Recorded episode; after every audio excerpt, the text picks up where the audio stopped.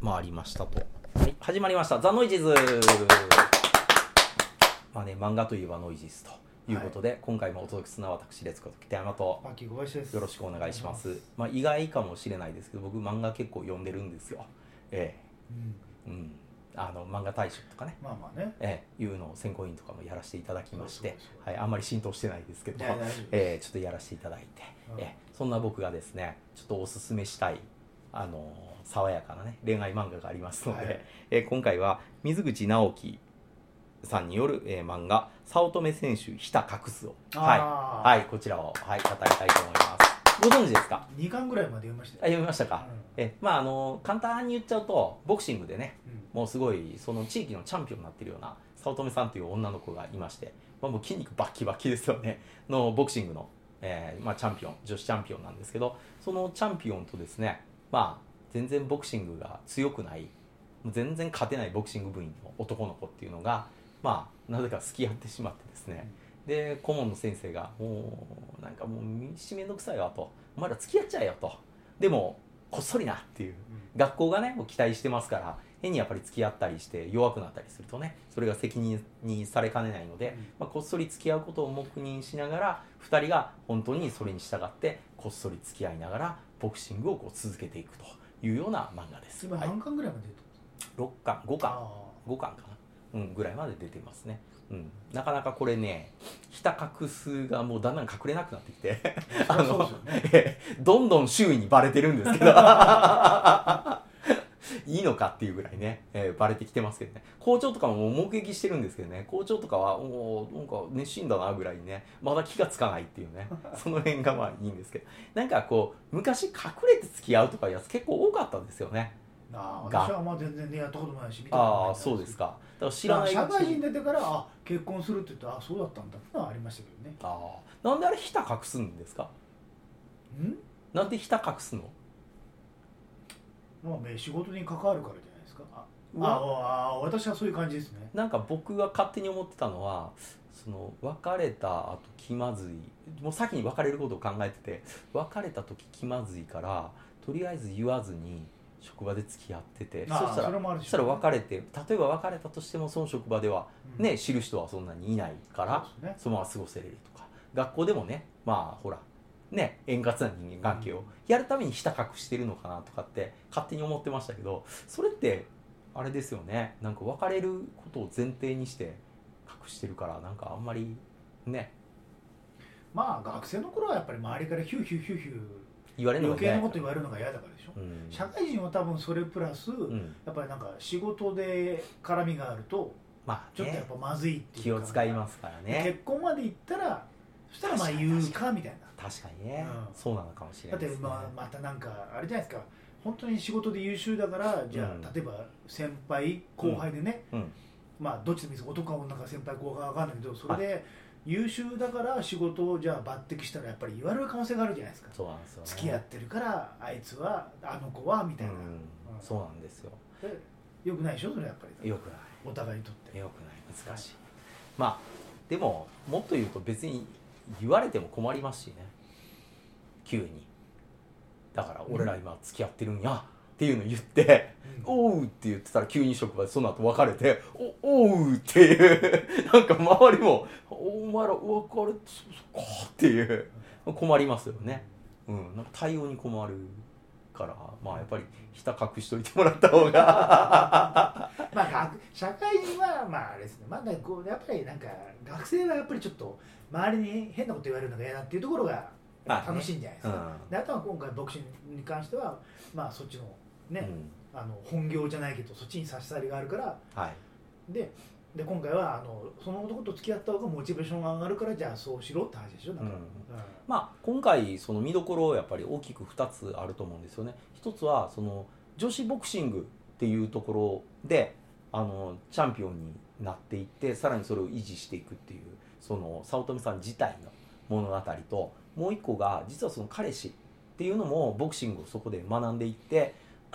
ボクシングがだんだん強くなってきてお互いに実は切磋琢磨しているというところで実はね恋愛よりそのボクシングに向いてるような気はまあするんですけどでもね適度にイベントがあるんであれだってね幼馴染のあのボクシング女ができませんでした幼なじみのボクシングあのなんかお姉さん的なああそうですね、うんはいそれで年上なんかちょのっと嫉妬メラメラみたいな感じあありますねだからちょいちょいそういうハプニングイベントを挟みながらっていう感じですよねまあその子にもすぐにバレてましたけどねえええなんだってそうそうそうあそういう目をするんだ的なねうん感じでね語られてましたけどあの子も後々どんどん出てきますからねまたあの子はちょっとポニョンとしててねエロい感じですからねその後の合宿編とか、うん、出てきてもちょっと周りのねボクシング部の男子たちがちょっと「俺!」みたいな感じで「行く!」みたいなんで行こうとしたりしますけど、うんまあ、筋肉の書き方とか女子のそのい書き方ラインの書き方とかが絶妙にこうエロうまいですよね。あうん、そういうところがちょっと今後、まあ、今まであんまり筋肉女子をクローズアップしてる漫画っていうのもまあエッチな漫画では結構あったのかもしれないですけどこういう普通のあと結構スポーツものありますよね、ありますかうん、青年な漫んか画あでりますよなんか筋肉女子陸上部のがねなんか漫画もあったりとかああ、まあとそうかそういう恋愛っていうより恋はなんか愛はあんまりなかったと思うんですけど、とか、まあ、ちょっと前で言うとざわさんとかね、うん野球部でのまあそういったら何でしたっけあのー君のいる街とかの鈴鹿鈴鹿とかああまあまあやっぱあれもちょっとまあ肉体日に関してはあんま描かないけど、まあ一応ちょっとそういう、そういうねアスリート系のアスリート系の話ですよね、うんまあこの辺だがかねらやっぱなんかやっぱりあれですよねちょっと黒ギャルの血も入ってるじゃないですか言ってみればああそれプラスちょっとマッチョ系のね、はいはういんモ腹ン筋モもンキーターンモンキー割れてる感じのターンうんそうそうそうそうちょっといいですよね黒ギャルですよねモンキータモーンンもキーねターン黒ギャル元祖はモンキーターンなんじゃないかってね最近ちょっと思ったんですけどねあの子ほら黒い割にはなんかうぶうぶじゃないですかそういいっすねこのギャップ最高ですねええしかももうねもともと彼女がいる男にこうグイグイ惹かれていきますからで言った言葉がもう2号でもいいかなっていううん最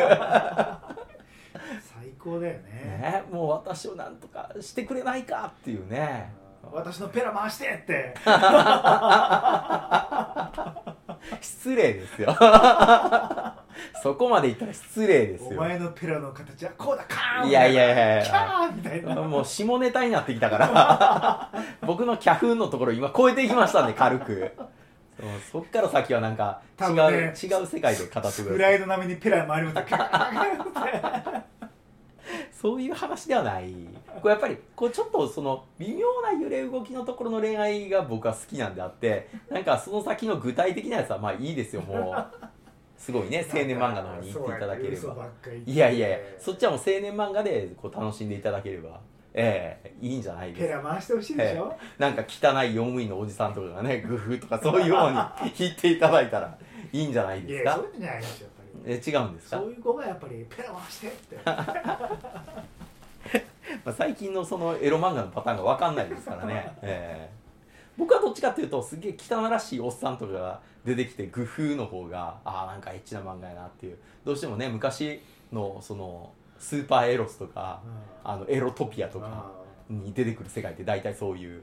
ね、に忍者ものとかでも急になんかこう気持ちの悪いジジイみたいなやつがこうく雲糸縛りみたいなああああみたいなそういうイメージ いややっぱりいやらしいじゃないいやいやいや、昔のエロ漫画の話。今も変わんないですよあ、そうなんですか。ちちょょっっととまあだけどいい絵が美少女になっただけ。でもね今はやっぱりねうん。恋は雨上がりのようにだって結局原作の方は、ねはい節度ある裏別れをしてしまったわけじゃないです かそういうもんですけどね今あはあ、ねまあね。結局恋っていうよりはやっぱりなんかあの停滞からまた全身へっていうところでしかなかったっていうのがねまあ、タイトルがもともと示唆してたって言われてう、んそれまでの話なんですけどね。なんだって話そうそう、なっちゃうんですけどね。でそうも考えるとウサギドロップはすごいよねドロップもドロップです言よっ。ちゃいましたからねいやいやいやいやいや。そうかもしんないけどそりゃええいや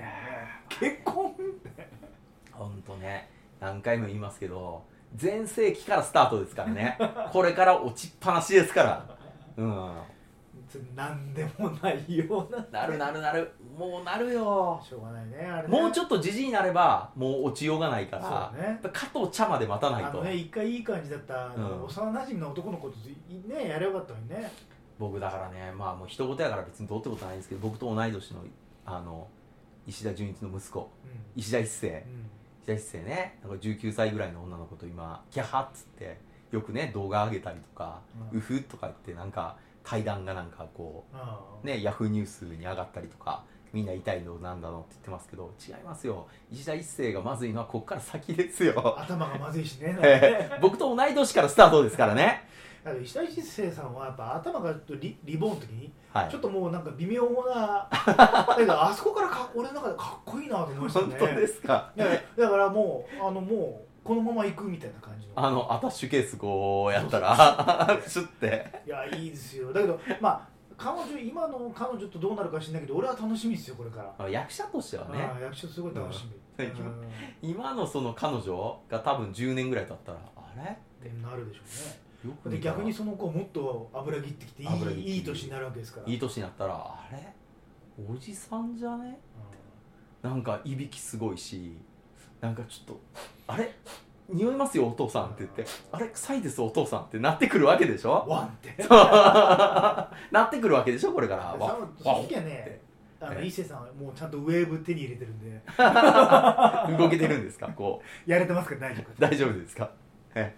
えでまあ僕はじゃあ腹パン受けますよ パーンって 8万再生突破ですよ ねねええもう10万再生で北山さん T シャツ作りますから受注生産あでーまあ誰が買う誰も買わないと思うけど 受注生産ですから誰も買わないと思います10人申し込んでくれたら作りますそんなねとんでもないですよ本当に、うん、僕も筋肉バッキバキになりたいです ね若い時はねやったら鍛えようとするんですけどね本当に体動かすの億劫になってから全然やんないですよねいやだけどね、うんあの歩いた方がいいですよ、まあそれはそうでしょうそんねな、こんなふわ